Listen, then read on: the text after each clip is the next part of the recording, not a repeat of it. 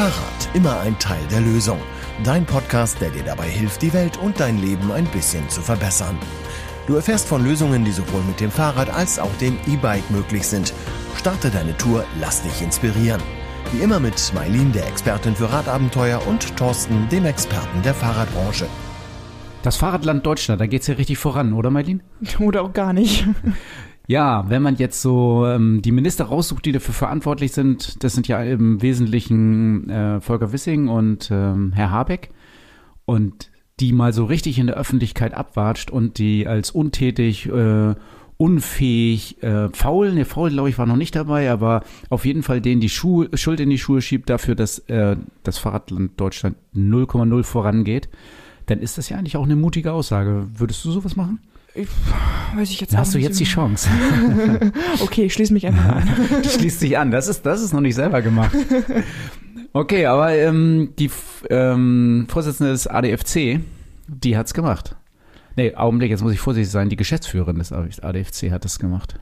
Genau, also der ADFC im Allgemeinen hat kritisiert, dass die beiden gerade eben noch nicht wirklich viel tätig geworden sind in ihrer Amtsperiode und jetzt doch langsam mal in die Puschen kommen sollten. Ist ja auch richtig. Also die Kritik ist ein bisschen härter und ging gerade durch alle Medien. Und ähm, die Kritik kommt von Ann-Kathrin Schneider, Geschäftsführ eine der beiden Geschäftsführerinnen des ADFC. Und ähm, wir haben die auch live getroffen sogar. Genau, wir waren ja in Leipzig auf der MV, da auf der Mitgliederversammlung vom VSF und da hat Ann-Kathrin Schneider so eine kleine Rede auf der Bühne gehalten und im Nachhinein haben wir sie uns nochmal gekrallt und ähm, konnten ein paar Fragen stellen, die uns unter den Nägeln brannten. Und ähm, da hören wir jetzt einfach mal rein. Wir haben heute bei uns im Podcast Ann-Kathrin Schneider. Ähm, Ann-Kathrin, du bist äh, Geschäftsführerin des ADFC, eine der Geschäftsführerinnen im ADFC. Den ADFC ist der, ist der Lobbyverband der Radfahrenden in Deutschland. Schön, dass du bei uns bist. Ja, vielen Dank, dass ihr mich eingeladen habt. Ich freue mich sehr. Wir sind ja heute hier in Leipzig im Hotel und du hast gerade eine flammende Rede für das Fahrradfahren, für dafür gehalten, das Fahrrad ernster zu nehmen in der Politik. Mhm. Ähm, kannst du ein bisschen was erzählen, was dich antreibt, so engagiert und so emotional ähm, für das Fahrrad zu sprechen. ja, vielen Dank. Also was mich antreibt, ist wirklich, also ich komme vom Klimaschutz und ich habe vorher war ich beim Bund für Umwelt und Naturschutz Deutschlands und habe dort zur Klimapolitik gearbeitet.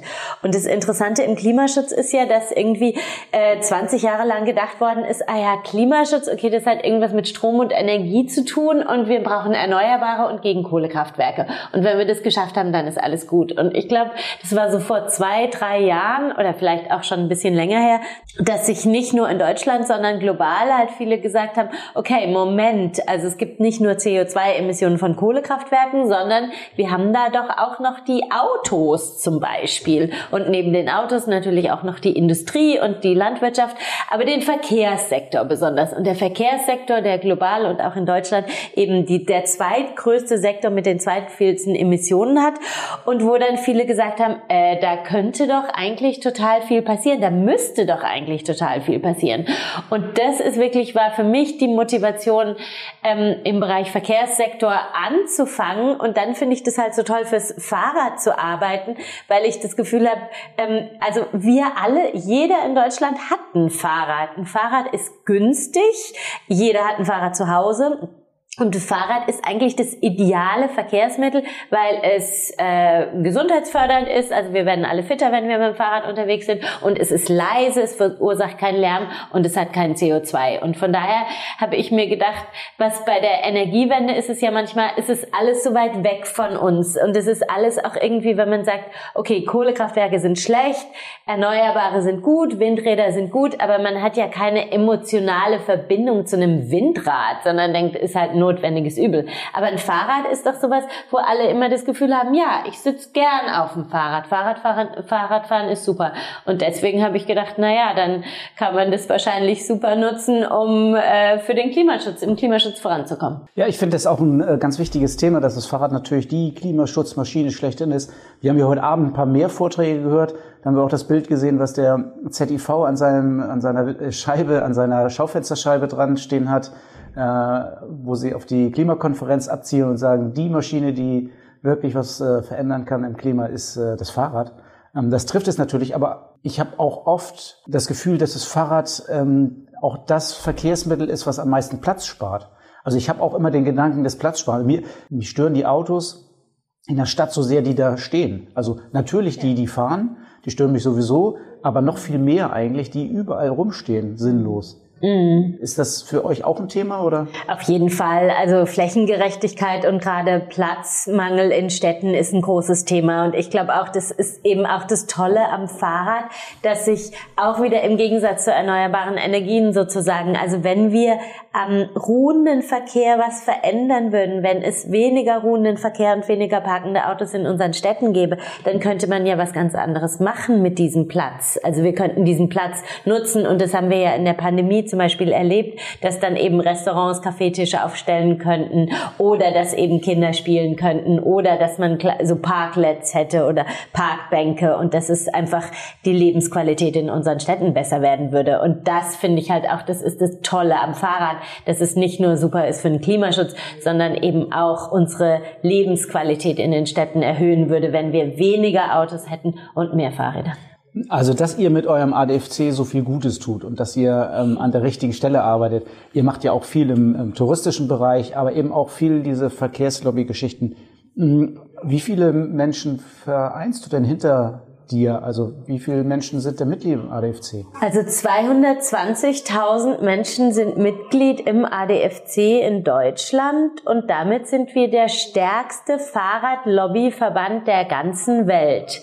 Und darauf bin ich schon ziemlich stolz, muss ich sagen. Also wir sind, ja, wir haben zu tun mit anderen Fahrradlobbyverbänden in, oder sind auch eng, also äh, kooperieren mit anderen Fahrradlobbyverbänden in anderen Ländern, in europäischen Ländern, international international noch nicht, also über Europa hinaus noch nicht. Aber wir sind tatsächlich der stärkste Fahrradlobbyverband und worüber ich mich auch besonders freue, ist, dass wir trotz dieser schwierigen wirtschaftlichen Gesamtsituation, trotz dieser Krise und auch Inflation und Kostensteigerungen und so, dass wir weiterhin ein gutes Wachstum haben, dass wir größer werden. Und das ist aber natürlich auch noch mein Ziel. Also ich denke eigentlich, ähm, jeder in Deutschland fährt Fahrrad. Von daher sollte eigentlich jeder in Deutschland auch Mitglied im ADFC sein. Von daher sind mir 220.000 Menschen noch bei weitem nicht genug. Okay, aber 220.000 Menschen sind ja schon mal so viele Menschen, dass die, ich will nicht sagen eine Wahl entscheiden, aber doch schon auch ein Zünglein an der Waage sein können, oder? Mhm.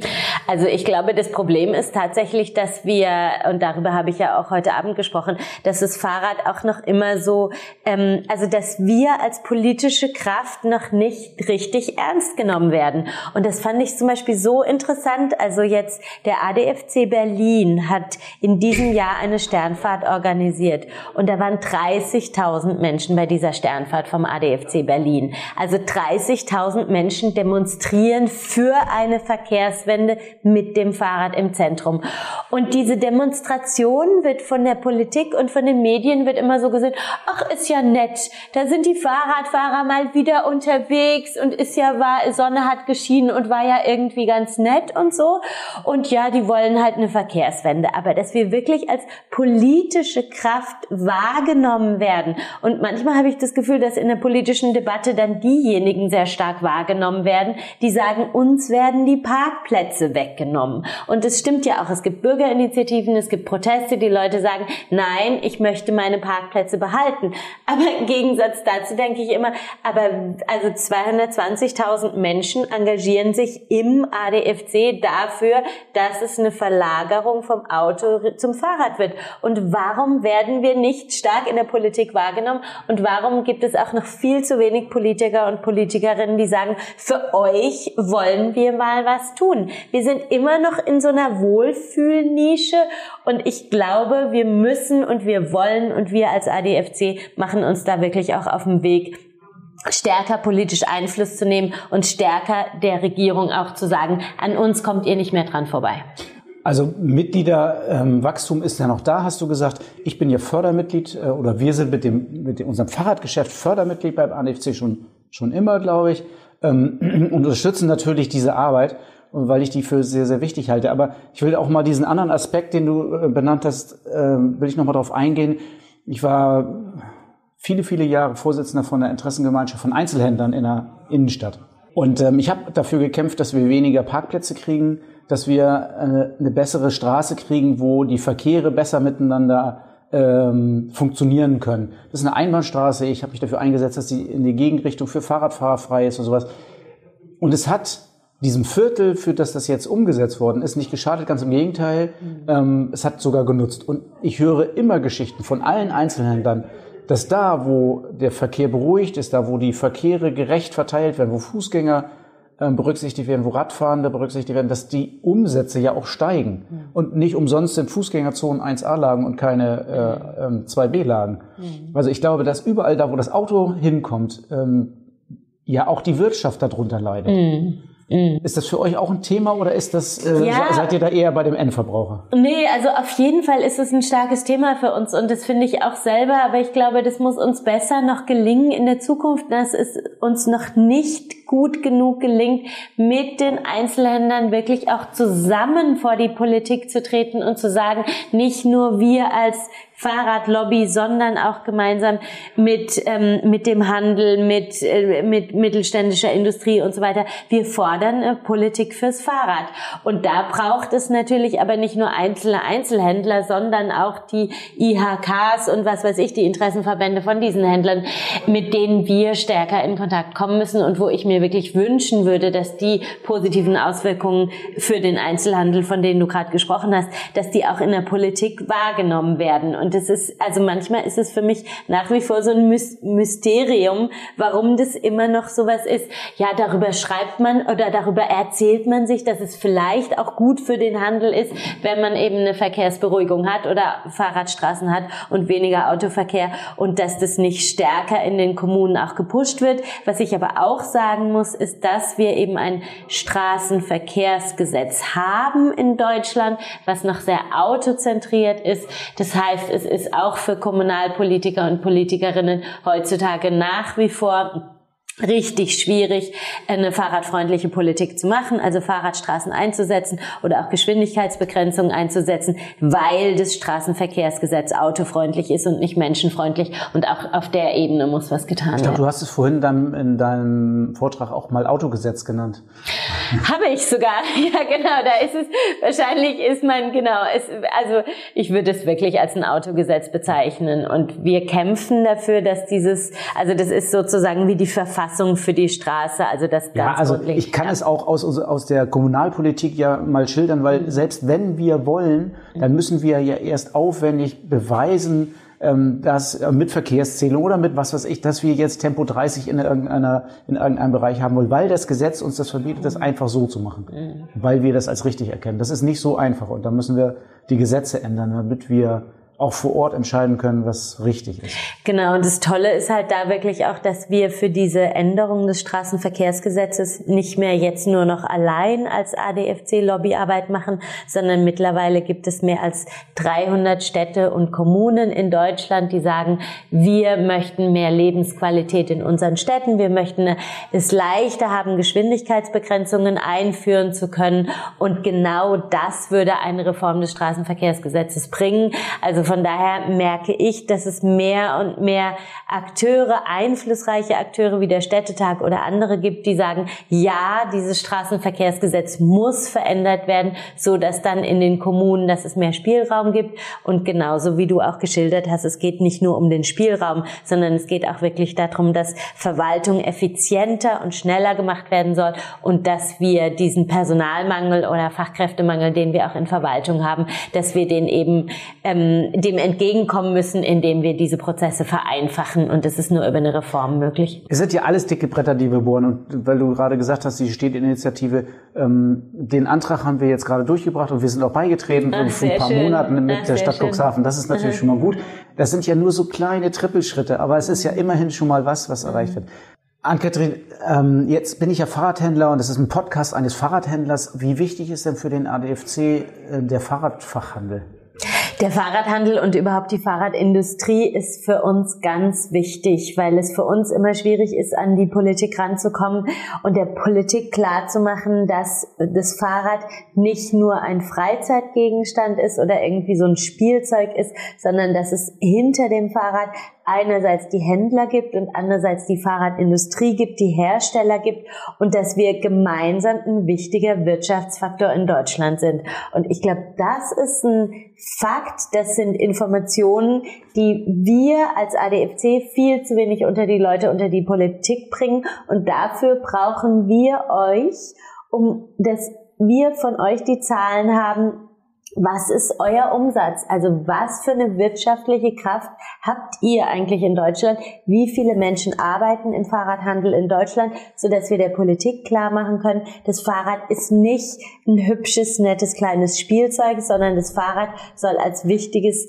Wirtschaftskraft in Deutschland verstanden werden. Und so allein glauben wir, dass nur wenn wir Seite an Seite, also der ADFC mit der Fahrradindustrie, mit dem Fahrradhandel zusammen auf die Politik zugehen und sagen, hey, wir sind wichtig, das Fahrrad ist wichtig, nur so können wir eine Verkehrswende mit dem Fahrrad im Mittelpunkt erreichen. Und deswegen ist diese Zusammenarbeit zwischen dem ADFC und dem VSF und den Händlern überhaupt so wichtig und das schätze ich auch und ich habe das auch mitgekriegt von euch und anderen Fahrradindustrieverbänden, dass ihr eben sichtbarer in Berlin werdet und ich glaube, mit den Geschichten, mit den Erfahrungen, mit den Hard Facts, die ihr habt, können wir politisch noch mehr erreichen gemeinsam. Da wollen wir natürlich auch ähm, helfen, dass ihr die Zahlen habt. Das ist gar keine Frage. Und ich glaube, wir haben ja aber ganz gut was zu bieten. Wir hatten in unserem letzten Podcast den Staatssekretär, einen Staatssekretär aus dem Ministerium für Wirtschaft und Klima. Und der war ob der Zahlen eigentlich eher erstaunt. Also er sagte schon, wow, das ist ja, ist ja schon was. Also wir waren mal jetzt im Gespräch mit dem Wirtschaftsministerium. Wir haben gesagt, ja. was müssen wir immer mit dem äh, Ministerium für ähm, Infrastruktur ja. und Verkehr reden? Ja. Wir können auch mal mit dem Wirtschaftsministerium reden.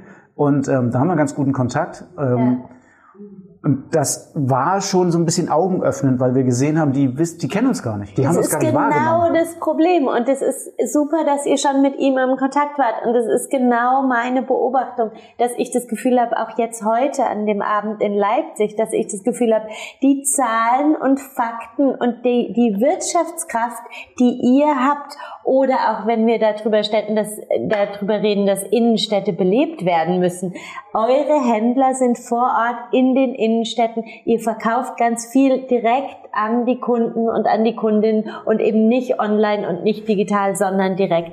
Also auf verschiedenen Ebenen seid ihr als Fahrradhändler total wichtig für die Innenstädte in Deutschland, aber natürlich auch insgesamt volkswirtschaftlich wichtig. Und ich glaube, dass, oder äh, dieses Beispiel finde ich total augenöffnend, eben, dass die Politik das noch nicht weiß und deswegen brauchen wir auch Lobby von euch und vor Ort und gemeinsam mit uns in Berlin oder auch in der Kommunalpolitik, um den klar zu machen, es geht nicht nur um Arbeitsplätze in der Autoindustrie, sondern eben gerade in der Fahrradindustrie. Und es ist ja auch nochmal interessant, Autoindustrie, da geht es jetzt ganz viel um Transformation und natürlich Verlagerung hin zu E-Autos, aber da werden ja auch viele Jobs, die verloren gehen. Und ihr seid ja eine Zukunftsbranche, also ihr seid eine wachsende Zukunftsbranche. Und es muss ja eigentlich auch für Politiker immer interessant und nett sein, sich Seite an Seite zu stellen mit einer Branche, der es gut geht, die wächst, die jetzt wahrscheinlich in den harten wirtschaftlichen Zeiten auch ihre Probleme hat, aber natürlich ganz anders aufgestellt aufgestellt ist als die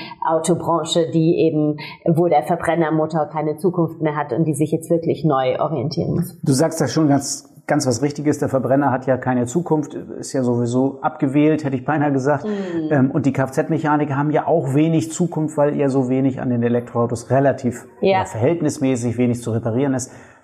Wir haben ja schon viele bei uns in der Firma eingestellt, ah. äh, Kfz-Mechaniker. Weil das sind ja gute Mechaniker und die können auch nach kurzer Umlernzeit auch ganz, gute, ganz gut Fahrräder reparieren. Also und zumal Fahrräder mit Motor sicher ähm, Autos mit Motor ein bisschen annähern. Und ich glaube auch diese Geschichte, also ich meine, wir sind ja, wir brauchen ja eine sozial-ökologische Transformation. Wir wissen, wir sind in einer Klimakrise drin. Also wir müssen weg von den CO2-Emittenten kommen, wo das Kohlekraftwerke dazugehören und eben auch Autos, Verbrennermotoren dazugehören. Und dass ihr, und dann ist natürlich die Frage, was machen wir in Deutschland mit den ganzen Arbeitsplätzen, mit den ganzen Menschen, die auf ein oder andere Weise mit dem Verbrennermotor oder der Autoproduktion in Verbindung standen. Und dass ihr, dass du das in der Firma schon machst, also die Kfz-Mechaniker, die jetzt nicht mehr Kfz-Mechaniker sind, sondern jetzt müssen eben ähm, Fahrräder mit E-Motor auch repariert werden. Und dass das die Politik sehen kann, dass ihr genau die Stelle seid, die dann in dieser Transformation eine ganz wichtige Rolle spielen, ist ja auch was, was ich finde, was gesellschaftlich noch viel zu wenig thematisiert wird. Ja, absolut. Ihr habt vom ADFC letzte Woche ein, äh, wie hieß es? Also was, wie habt ihr das genannt? Wie nennt ihr das? Eine Zukunftsstrategie haben wir verabschiedet. Äh, auf eurem eine mit, also Bundeshauptversammlung. Bundeshauptversammlung. Genau. Das, das, ist das Wort, was mir fehlt. Ihr habt die Bundeshauptversammlung genau. abgehalten mhm. und ähm, da habt ihr eine Zukunftsstrategie ähm, verabschiedet, die mir die mir so aus der Seele spricht. Also weil die beiden Zahlen so schön sind, mhm. die, die 30. Mhm. Kannst du mal sagen, was es mit der 30 aus sich hat? Ja, genau. Also bis 2030, unser Ziel ist, dass Deutschland bis 2030 Fahrradland wird. Und das bemessen wir daran, ob der, ähm, die Anzahl der Wege, also ob 30 Prozent aller Wege sollen bis dahin in Deutschland mit dem Fahrrad zurückgelegt werden. Im Moment sind es so ungefähr 10, 11 Prozent der Wege, also es ist eine Verdreifachung von den Wegen, die ähm, mit dem Fahrrad zurückgelegt werden. Und wir sagen auch ganz deutlich in dieser Strategie, wir wollen eine Verlagerung vom Auto aufs Fahrrad. Also das ist uns wichtig. Es ist uns nicht wichtig oder es ist unser Ziel natürlich nicht, dass Menschen, die bis jetzt mit öffentlichen Verkehrsmitteln oder zu Fuß unterwegs sind, Fahrrad fahren, sondern wirklich dezidiertes Ziel, die Verlagerung weg vom Auto hin auf den ganzen Umweltverbund,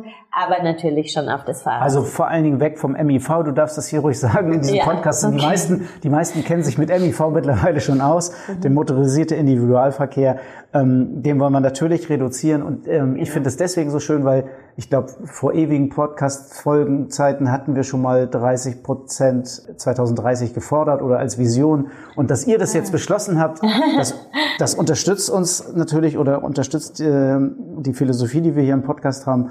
Und wir stehen da nicht mehr alleine mit der Vision da. Das finde ich gut. Schön, sehr schön. Dann sind wir da schon zu zweit, beziehungsweise alle, die hinter uns stehen und, und alle, viel mehr als stehen, zwei. Genau, genau sehr, sehr schön. schön. Sag mal, Ann-Kathrin, ähm, wenn ich noch nicht Mitglied im ADFC, also es mhm. gibt ja Menschen offensichtlich, die noch nicht Mitglied im ADFC sind. Ja. Ähm, wie muss ich da einen Antrag, also wie funktioniert das und was kostet das und, und äh Also im Moment ist es wirklich und nicht nur im Moment, sondern auch noch die nächsten Wochen bis Ende des Jahres ist es noch ganz günstig bei uns Mitglied zu werden. Wir haben im Moment eine Mitgliederwerbeaktion und für 19 Euro kann man zurzeit und noch bis Ende des Jahres eine Familienmitgliedschaft Mitgliedschaft abschließen. Und normalerweise ist es ein bisschen teurer als 19 Euro, aber im Moment gibt dieses Sonderangebot von 19 Euro und das kann man ganz leicht auf unserer Webseite tun. Wir haben das jetzt auch nochmal vereinfacht. Also es ist wirklich sehr einfach und ich würde allen raten, auf adfc.de zu gehen und dann dort Mitglied zu werden. Und das Wichtigste, glaube ich, was wir unseren Mitgliedern bieten, ist wirklich, dass wir die Fahrradlobby sind, dass wir uns stark dafür machen, dass es mehr und bessere Radwege und eine fahrradfreundliche Politik in Deutschland gibt. Und da, glaube ich, waren wir in der Vergangenheit auch schon relativ erfolgreich. Aber wir wünschen uns natürlich, dass wir da schneller und besser vorankommen noch in den nächsten Jahren. Und dafür setzen wir uns ein. Aber darüber hinaus gibt es auch noch andere Mitgliedervorteile und wir haben eine gute Fahrradpannenhilfe und andere Sachen. Also ich glaube, das ist schon ein ziemlich attraktives Angebot. Ja, ich weiß, dass es sehr viele äh, schöne, attraktive Angebote gibt. Jetzt greifen wir mal die 500.000 Mitglieder an. ja, werden, gib wir, mir dafür noch ein Ja. okay, gebe ich dir. Ähm, wir, wir, verlinken das natürlich in den Show Notes. Ähm, wenn du jetzt zuhörst, kannst du einfach auf die Show Notes gehen, da wirst du den Link finden. Dann kannst du zum ADFC rübergehen und äh, den Mitgliedsantrag noch dieses Jahr aus ausfüllen und unterschreiben und abschicken und dann für 1990 dabei sein. Ja, das wäre toll. Super. Ann-Kathrin, schön, dass du da warst. Vielen Dank. Vielen Dank für den Abend heute hier in Leipzig und dass du in unserem Podcast warst. Es hat mir sehr viel Spaß gemacht. Dankeschön. Mir hat es auch sehr viel Spaß gemacht. Vielen Dank für eure Einladung und eure Offenheit. Danke euch. Und eure Unterstützung natürlich auch. Ja, das war ja mal äh, ein sehr bewegendes Interview auf der MV in dem, im Hinterzimmer, hätte ich beinahe gesagt. Ein Hinterzimmer-Interview, oder? Ja, genau. Ja, also eine Mitgliederversammlung des VSF, wir müssen hier vielleicht mal ein bisschen erklären, um was es hier überhaupt geht. Ähm, der VSF, das ist der Verband, in dem wir auch Mitglied sind, in dem ich ähm, im Vorstand tätig bin. Und ähm, da findet einmal im Jahr eine Jahrestagung statt. Da gibt's dann auch eine Mitgliederversammlung, aber es gibt auch ganz viel Programm drumrum. Marlene, diesmal warst du wieder dabei, die letzten Male ja auch. Wie hat's dir gefallen? Sehr gut. Also der erste Abend ist ja immer so ein bisschen bezeichnend für das Thema der MV im Grunde genommen. Und da ging es ja ein bisschen um dieses Thema Fahrradland oder auch, wie sieht der Fahrradhandel in Zukunft eigentlich aus. Und ich fand, da waren sehr spannende ähm, Keynote-Speaker und Speakerinnen da. Ähm, auch gerade das, ähm, die Rede von Ann-Kathrin Schneider, die hat mich so bewegt, dass die hatte so viele Emotionen da auf der Bühne. Und ähm, dann war noch ein ähm, Der Frank? Genau, der Frank, Frank Rehme da, der ähm, mit dem habe ich mich besonders gut verstanden. War das ernst gemeint jetzt oder ähm, hast du hast du Zoff mit ihm gehabt? Nein, nein, nein, ich durfte ja sogar auf die Bühne. Ach ja, stimmt, genau, er wollte dich heiraten, ne? Der wollte mich heiraten. stimmt, du hattest einen Heiratsantrag gekriegt. Ich hab's fast vergessen. Aber was meldest du dich auch so schnell? Wenn du ja, ich habe gedacht, da meldet sich vielleicht noch jemand, aber äh, Weil du warst so. die Einzige, ne? Nee, aber alles in allem fand ich die MV wirklich sehr gelungen. Es waren spannende Workshops auch dabei in den Tagen danach. Ähm, ich denke, das war wirklich für jeden was dabei. Ja, ähm, der Frank, der hatte in seinem, der hatte den ähm, Keynote vorbereitet, hatte einen schönen Vortrag gehalten. Ich kannte vieles davon, aber ich glaube, vieles war auch sehr, sehr neu, weil es so ein bisschen um ähm, die Zukunft des Einzelhandels im Allgemeinen auch ging. Und aber zwischendurch hatte er mal so eine Aussage rausgehauen, wie er hat äh, Verständnis für die äh, Klimakleber. Das fand ich auch, also das ist jetzt ja zwei, drei Wochen her und das war gerade die Zeit, wo die so in der Presse und überall im Fernsehen so zerrissen worden sind. Wie stehst du dazu? Also sich an der Straße festkleben, um den Verkehr aufzuhalten. Was sagst du dazu? Ich finde das schon ganz schön traurig, dass wir an der Stelle sind, wo das nötig ist. Also, das, so sehe ich das eher. Also, natürlich, dazu muss man schon einen ganz schön großen Schmerz empfinden, dass man sich mit Sekundenkleber auf die Straße klebt. Ja, oder auch noch krassere Aktionen wie jetzt ähm, ähm, BER Flughafen, die ähm, die Landepiste da zu blockieren. Ich meine, dafür kriegst du ja auch eine ordentliche Strafe. Du bist wahrscheinlich danach vorbestraft, nehme ich mal an. Ja. Und denen, also da habe ich so gedacht, ich, also ich hätte das zu keiner Zeit in meinem Leben, glaube ich, äh, den Mut aufgebracht, das zu machen. Ähm, vielleicht habe ich auch nicht genug Antrieb gehabt oder vielleicht war mein Schmerz nicht groß genug. Ich weiß es gar nicht so genau. Aber wenn ich mir vorstelle, was die dann ja aufs Spiel setzen, die das machen, also wie die ihr eigenes Leben, nicht das Leben aufs Spiel setzen, aber eben doch schon in der Vita eine, einen Knick drin zu haben. Ähm, aber ich denke mal, in 20, 30 Jahren werden wir sagen, wo seid ihr denn alle gewesen, ähm, als die wenigen protestiert haben? Wo, wo war denn eure Unterstützung? Ich glaube, das wird eher nachher sich umdrehen. Ja, das kann ich mir auch gut vorstellen. Wahrscheinlich wird es nachher ein, äh, eher eine Adelung im Lebenslauf sein als ein Makel. Ja, oh, du hast dazugehört. Wahnsinn, geil, dich stellen wir ein. Okay, was gab's noch? Also das hatte mich auf jeden Fall außerhalb seines Keynotes, äh, seiner Keynote noch mal ein bisschen beeindruckt, dass er, ist ja auch ein älterer Herr, ja. dass der so viel Verständnis dafür hatte. ja. Ja, also grundsätzlich waren natürlich am Samstagabend die Vorträge sowieso super. Ein bisschen beeindruckend fand ich noch den Oberbürgermeister, Burkhard Jung, so hieß er genau, Burkhard Jung. Ähm, der macht ja auch viel pro Fahrrad und oder gibt sich zumindest Mühe. Aber die Moderatorin hatte irgendwie fälschlicherweise ihm eine Wette angeboten, ob er es wohl schafft, mal eine Woche äh, äh, Leipzig fahrradfrei zu machen. Hat er gesagt, ja, das ist kein Problem. Nee, ein Tag. Ein Tag sogar. Aber auf jeden Fall war es kein Problem, mal äh, fahrradfrei. Genau. Sie hatte sich versprochen, genau. Und dann hat Ja. er gesagt, fahrradfrei kriegen wir hin, Tag. So, Autofrei, das genau. wird wohl nix. ja, genau. Aber da ist noch, äh, da ist noch ein bisschen Potenzial, glaube ich. Also wenn du in der Fahrradbranche arbeitest oder wenn du ähm, Lust hast, mal in der Fahrradbranche zu arbeiten und dich das grundsätzlich interessiert, dann äh, wären da sehr viele interessante Vorträge gewesen. Nächstes Jahr um äh, wieder im Ende November, ersten Advent, das Wochenende vor dem ersten Advent, ist die nächste Jahrestagung. Guck dir einfach mal das Programm an.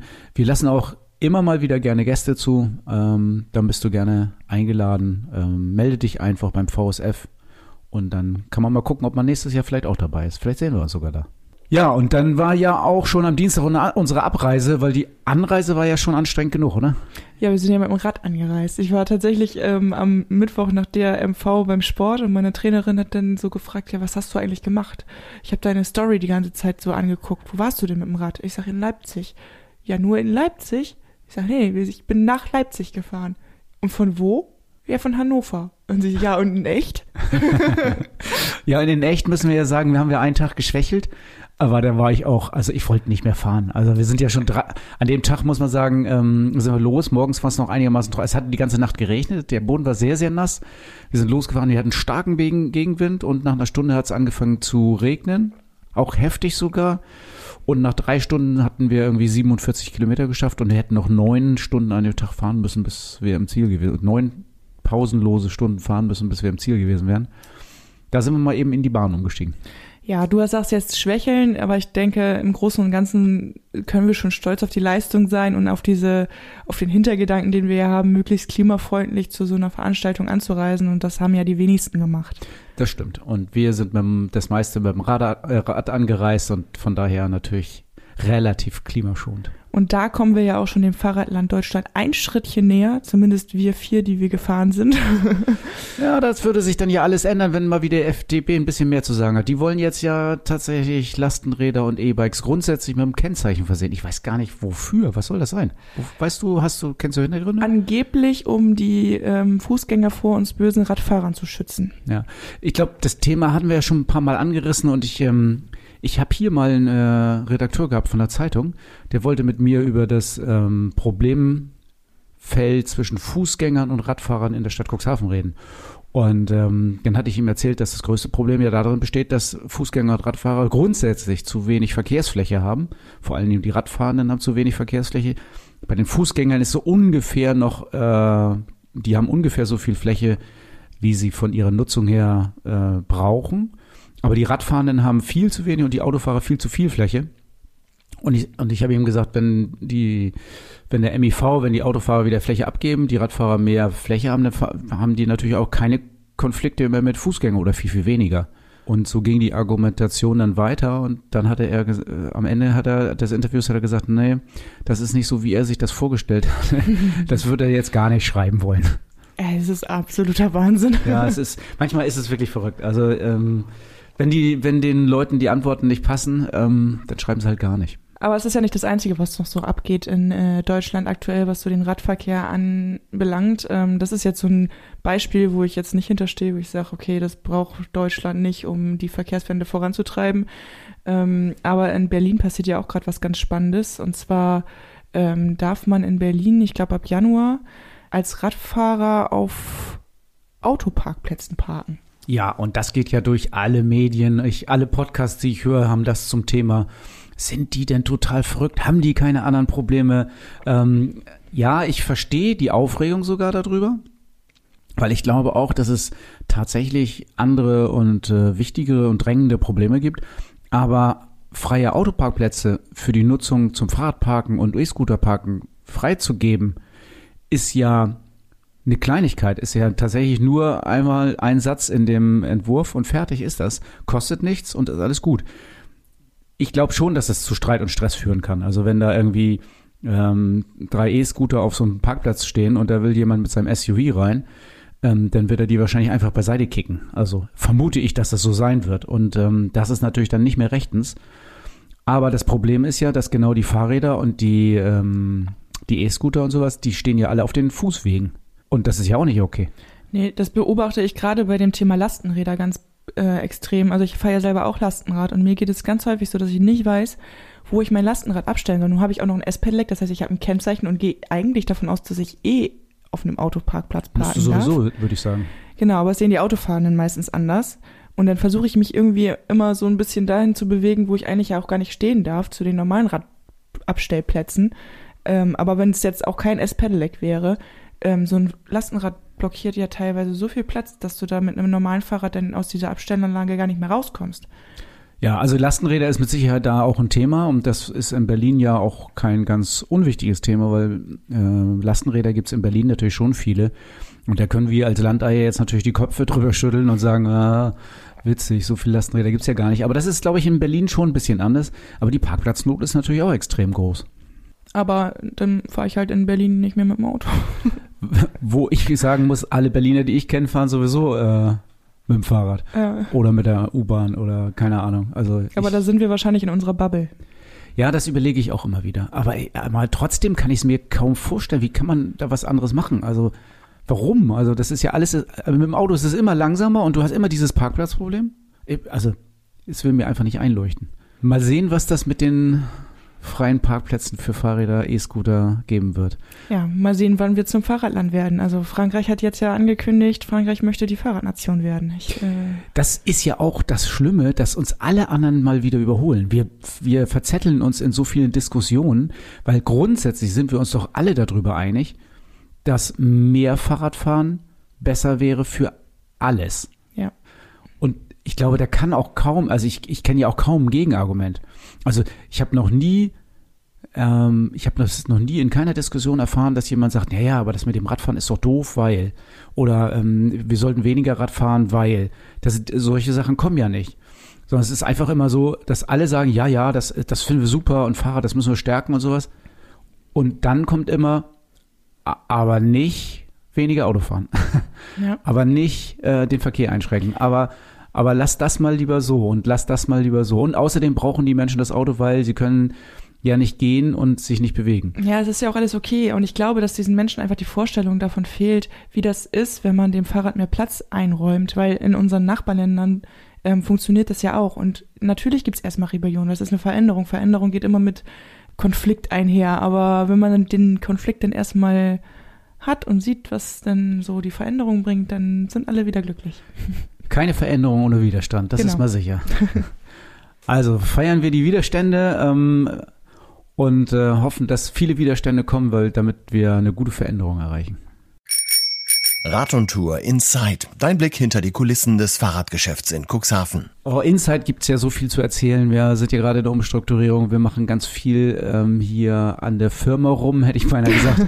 Aber äh, wir haben ja auch noch was äh, für euch als Hörer. Wir haben ja was für dich als Hörer des Podcasts noch ein kleines Insight, was du unbedingt wissen solltest. Genau, am 18.12. beginnt nämlich wieder unser Radeln für den Weihnachtsbraten. Das Radeln geht für den Weihnachtsbraten. dieses Jahr bis Jahresende. Also ja. ihr dürft sogar euren Ra Weihnachtsbraten noch abradeln und also, nicht nur dafür radeln. Genau, vorher radeln, um den sie euch zu verdienen und nachher radeln, um den abzuradeln. Also vielleicht müssen wir mal ein bisschen erklären, was Radeln für den Weihnachtsbraten ist. Ich glaube, nicht jeder weiß ja, was das ist. Genau. Es fing ja schon vor Jahren an, da gab es mich in der Firma noch gar nicht. Jahrzehnten sogar, Wahnsinn, da gab es mich ja schon fast gar nicht.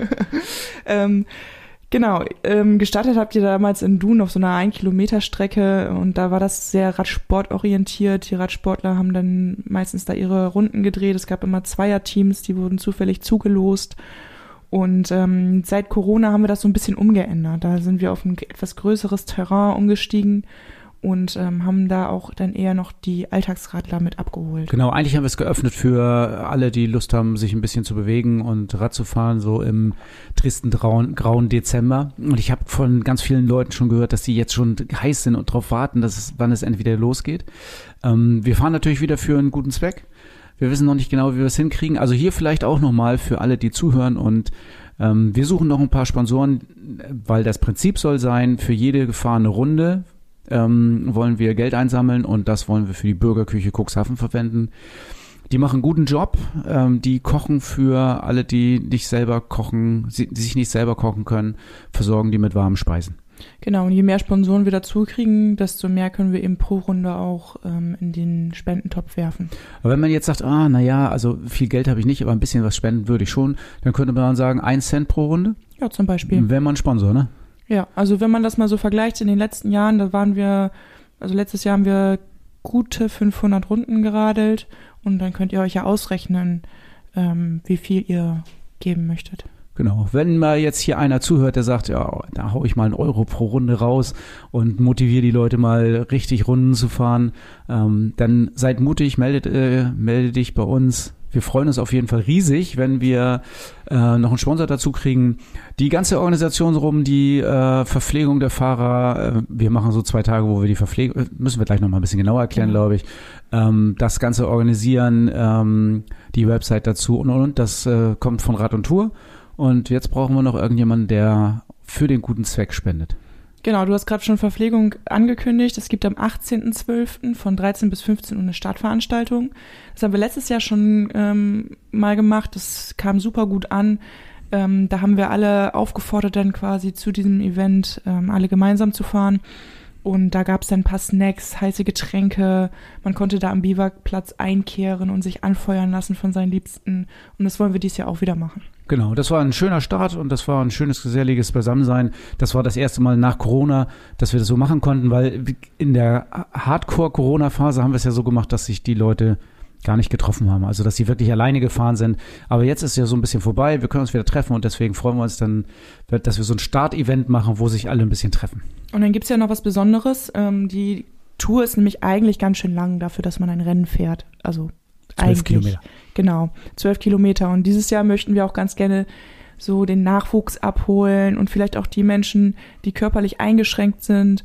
Und deshalb haben wir für die Auftaktveranstaltung drei Streckenlängen wir haben auch ein paar Spezialräder dabei. Das heißt, ähm, ihr könnt auch mit eurer ganzen Familie angereist kommen. Ähm, für jeden ist die perfekte Streckenlänge dabei und ähm, an dieser Startveranstaltung zählt auch jede Runde, auch die genau. kleinen. Auch die kurzen Runden, für, kurze Beine, kurze Runden, hätte ich mal gesagt. Genau. Da zählen auch die kurzen Runden als äh, ganze Runden und also an dem Tag der Startveranstaltung am 18. 18. Dezember. Ähm, ja, kommt doch einfach vorbei, wir freuen uns. Äh, wir haben in den Shownotes verlinkt, wo der genau der Platz ist, wie ihr da hinkommt, äh, wann es losgeht, ähm, was ihr tun müsst. Es werden keine Teams vorher gebildet. Es gibt ja Siegerteams. Achso, das müssen wir vielleicht noch mal erzählen, dass es sogar Sieger gibt, ne? Ja, ekelhaft. ja, aber man kann das nicht so richtig steuern, ob man siegt oder nicht. Also man kann was dafür tun, aber man kann es nicht mit Gewissheit machen. Also die letzten, also wir haben ja schon gesagt, es wird immer zufällig ausgelost, so in der Tradition. Und das machen wir dann auch online. Wir haben so einen Lostopf und dann werden die ganzen Teilnehmer zueinander zugelost. Das heißt, wenn du 30 Runden gefahren bist und eventuell mit jemandem zusammen in ein Team kommst, der nur eine Runde gefahren hat, dann kannst du trotzdem gewinnen. Oder, Oder verlieren. verlieren. ja, wenn zwei mit zwei Runden zusammenkommen, kommen sie ganz sicher nicht aufs, aufs Treppchen, aber zweimal 30 ist ganz vorne dabei, glaube ich. Genau. Ja. Also ein bisschen Zufall dabei, ähm, keinen falschen Ehrgeiz, einfach nur fahren, wie man Lust hat und wie es Spaß macht. 66 Kilometer Fahrspaß, der Podcast Tourentipp. Wir waren endlich mal wieder in einer Region unterwegs, wo ich noch nie war. Ich auch nicht. Wahnsinn. Und ich fand, das waren auch wunderschöne Kilometer. Ja, das war wirklich wunder wunderschön. Ähm, total schönes Wetter, die Sonne hat geschienen. Wir sind äh, in kurzer Hose gefahren. Ach nee, das war das andere das ne? war, Na, also das Wetter war richtig, richtig schlecht. Stimmt, das war Lanzarote. Aber da hätte ich auch 66 Kilometer. Aber wir machen heute ähm, von Artern nach Naumburg an, entlang der Unstrut. Unstrut-Radweg, ich fand den sensationell schön. Ähm, links und links meistens hatten wir linksseitig äh, hohe Weinberge, also die Unstrut so als Fluss äh, schnell dahinfließend in unsere Richtung, also es ging tendenziell bergab. Ähm, und schon der Start in Artan war eigentlich ganz witzig, weil das ging über eine alte Eisenbahnbrücke mit äh, unterdurchfahren, acht fahren, rauffahren, nochmal eine acht fahren, drunter durch wieder. Fand ich schon ganz, äh, da habe ich schon gedacht, der Start des Tages, der Start von dir für diese 66 Kilometer ist schon echt sensationell. Es war schweinekalt, es hat geregnet und am Ende geschneit. Ja, aber es war trotzdem genial. Ja, es war echt schön. Also ähm, die Unstrut fließt dann bis in die Saale. Das ist bei Naumburg. Kurz ja, vor genau. Naumburg ist in die Saale geflossen. Mm, also unsere absolute Empfehlung im Sommer, weil ich habe ganz, ich habe so Straußenwirtschaften gesehen, ich habe ähm, Biergärten gesehen. Die waren natürlich jetzt ähm, bei zwei Grad und Regen alle geschlossen. Aber wenn man das mal in einer normalen Jahreszeit fährt, ich glaube, dann kann man da wunderschön einkehren. Und dann Nebra vorbeigefahren. Was ist das Besondere an Nebra? ich frage das extra so fies, weil ich hatte das jetzt irgendwie ähm, zwei, drei Leuten erzählt. Ähm, da ist doch die Himmelsscheibe her. Die Himmelsscheibe von Nebra. Also ich war, äh, war ganz äh, begeistert, dass ich mal an dem Ort vorbeigefahren bin. Und äh, ja, also guckt mal nach, was das ist und dann äh, könnt ihr mal sehen, Himmelsscheibe von Nebra, glaube ich. Ähm, da sind wir vorbei und dann weiter nach Naumburg. Da sind wir nicht den direkten Weg. Wir sind auch so einen kleinen Umweg gefahren, weil es auch schöner war. Ne? Ja, genau. Ging dann noch ein Stückchen an der Saale lang und dann waren wir auch schon direkt im Ort. Ja. Ja, und da kann man hochfahren bis zum Dom und dann ist echt schön. Ja, also was ich an der Strecke, ich habe das nochmal vorhin nachgeguckt in dem Track, die absolut genial, also nach dem sensationellen Start war die zweitgenialste Stelle, fand ich diese eine Abzweigung, wo wir rechts ganz scharf abgebogen sind, wo wir fast dran vorbei sind und dann diesen Felsvorsprung da ganz eng. Nebra. Um, ja, also. das war Nebra. Okay, das war Nebra, das fand ich genial. Genau. Ja, das war echt schön. Das, weil es mal richtig so mal äh, diesen Sandsteinfelsen rein und äh, ja. so, so einen Abhang hoch und sowas. Ne? Ja, ja, war sehr cool. Ja, also unser Tipp, 66 Kilometer ähm, mitten in Deutschland ähm, von Artan nach Naumburg. Statt Bike der Episode, heute Weihnachtsgeschenk der Episode. Ja, wir machen ja die Serie weiter. Drei wunderbare Geschenke für Radfahrer. Wenn du jetzt die Tour 66 dir vorstellst bei Gegenwind und zwei Grad und Nieselregen und nachher Schnee, dann kann man schöne Regenjacken anziehen, Trikots, aber äh, man braucht auch was Passendes unten drunter. Was hattest du an, Marlene, unten drunter? Ich hatte tatsächlich ein Merino Langarm-Shirt an. ja, ich auch. Ja, es ist einfach genial. Ja, das ist einfach super. Ähm, eine Kappe, ich hatte auch noch so eine Helmuntermütze aus äh, Merino und äh, Merino Socken hatte ich auch. Und die waren nachher nass. Das war aber immer noch besser, als wenn ich meine, meine normalen angezogen hätte, glaube ich. Also ich hatte auch Merino Socken an und meine waren zwar auch irgendwann nass, aber gerade bei Merino Wolle ist es ja, selbst wenn sie nass ist, wärmt sich dich ja trotzdem noch. Ja. Und das ist bei anderem Material schwierig. Genau, also wenn ihr jetzt Weihnachten was Schönes schenken wollt und äh, jemanden kennt, der auch diese Jahreszeit nutzt, um Rad zu fahren, dann sind Merino-Sachen zum drunterziehen, also Unterhemden, ähm, Kappen hätte ich beinahe gesagt, Helmuntermützen, oder Socken, auf jeden Fall. Es gibt auch lange Unterhosen. Das ist immer ein bisschen schwierig beim Radfahren, finde ich, weil ähm, ich habe beim Radfahren ja immer meine Radhose an und ähm, an den Beinen wird mir eigentlich sowieso nicht kalt. Also nee, da habe ich das wenigste Problem. Also von daher, äh, die bräuchte ich höchstens einmal zum Snowboarden oder sowas. Aber deswegen beschränken wir uns hier bei den drei Sachen mal auf äh, die Socken, ähm, das Unterhemd und die Kappe. Okay, und das kaufe ich jetzt am besten online oder? genau, kann, nee, du kannst bei uns auf der Homepage, du, kannst es tatsächlich nochmal angucken, aber bei uns im Schaufenster findest du es und wir haben es natürlich im Laden vorrätig, du kannst einfach reinkommen. Unsere Verkäufer wissen über den Podcast Bescheid und wissen schon, was du meinst. Und das erwartet dich beim nächsten Mal bei Fahrrad immer ein Teil der Lösung. Unser nächster Podcast ist ja kurz vor Weihnachten und da wollen wir dir natürlich ein paar Live-Einblicke von unserem Radeln für den Weihnachtsbraten verschaffen. Wir werden dafür sorgen, dass du zwischen Weihnachten und Neujahr nicht einrostest, sondern aufs Rad kommst. Und da haben wir ein paar spannende Tipps für dich bereit.